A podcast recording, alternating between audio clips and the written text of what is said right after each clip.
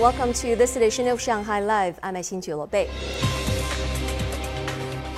Sunday is the annual World Sleep Day. This year, China's theme is strong immunity stems from quality sleep. During the coronavirus pandemic, Chinese people on average went to bed two to three hours later, and that's according to a report released by the Chinese Sleep Research Society. Earlier, I spoke to Grace Chen, founder and CEO of two sleep clinics, one in the United States and another one here in China, to find out why it's so vital to have a good night's sleep.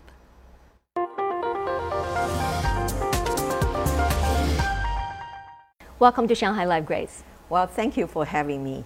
Did you receive more patients during the pandemic, and what are some of the main reasons that more people find it harder to fall asleep? Well, I would not say we receive more patients, mm-hmm. but pandemic is we call unprepared attack, mentally or physically. Mm-hmm. Physically means I have some illness right. because pandemic, yet the pressure or the fear, you worry your life because it's a life threaten. So I think pandemic absolutely adds fuel to sleep disorder group WHO declare sleep disorder is an epidemic mm-hmm. globally, but particularly for industrialized country. Could you give us a brief explanation of the different types of sleeping disorders? We totally have four we call most common. Number one is insomnia. Mm-hmm. That really take most a number if someone could not fall asleep for two to three nights in a row, does that mean that they have insomnia? We all have some nights we couldn't sleep. Mm-hmm. So those are the nights is on or off basis. If you regularly, number one, have hard time to fall asleep. Number two, you don't sleep well. Number three, you wake up frequently. Got to be a little bit long term, but the most potentially severe one is called apnea. Mm-hmm. And that means your breathing got obstructive. The third and the fourth one, uh, one is we call restless leg syndrome. That means your muscle pain in the night, so mm-hmm. you move around during the sleep. Mm-hmm. Then the fourth one, daytime sleepiness, that's truly is genetic and it's also a neural disorder. Almost 300 million people in the nation suffer some type of sleeping disorders, and almost one third of them could not fall asleep until 1 a.m. when your internal organs are supposed to be asleep. What are some of the main reasons why people stay up late? I think one is mm-hmm. social behavior. No matter it's younger generation, mid age, and older generation today tend to use the phone. Mm-hmm. Technology actually fuel us to even enjoy more. Mm-hmm.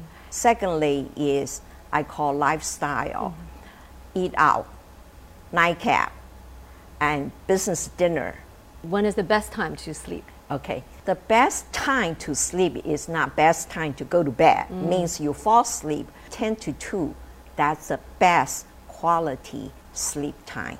The standard sleep time mm-hmm. should be 8 to 9 hours for adult. Mm-hmm.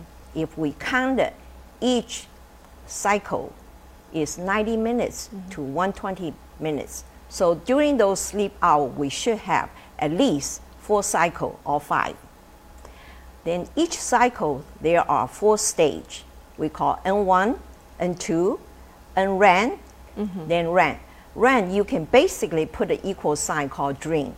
Dream is the best quality sleep. Really? I yes. thought dreams disturbs the quality of sleep. No, dream is overnight therapy. So when we have N1 means what?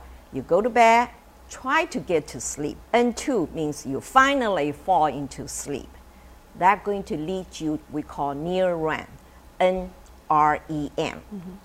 You reflect what you acquire, the new skill, new knowledge. Then you get into REM. It's basically integration process. They base on what you learn they integrate with your past knowledge, your past experience. You know how to solve problem. Mm. You know how to create. So if you have good sleep on the third stage and fourth stage, guess what? Your mind, your body is totally refreshed. Mm-hmm. Some people they go to bed late and they end up waking up late, but they do end up getting their eight hours sleep. If you go to bed late, you already lose your quality time 10 to 2. And generally, you get up late means the daylight already come into your bedroom. Secondly, after 7 o'clock, all the car, all the mm. traffic, you know, jams. And so basically, your last cycle of sleep mm. is light sleep, it's not quality sleep. Last but not least, do you have any recommendations or magics to share with the audience to help them to fall asleep easier? One, you need to reduce intake alcohol, caffeine, nicotine. Secondly, is avoid big dinner. Then the third, make sure your bedroom is cool, is dark, no clock on the wall, and uh, no gadgets. Please leave the gadgets outside the bedroom. Regular workout is absolutely help you sleep, but don't do the night workout uh, two three hours before your bedtime. Exposed to natural sunlight 30 minutes per day. Schedule your sleep, go to bed, and the wake up time always the same, including weekend, including vacation. I think you can start it for regular day first. That's really will prolong your life. Well, thank you very much for sharing with us, and I hope we'll all have a good night's sleep tonight. Thank you.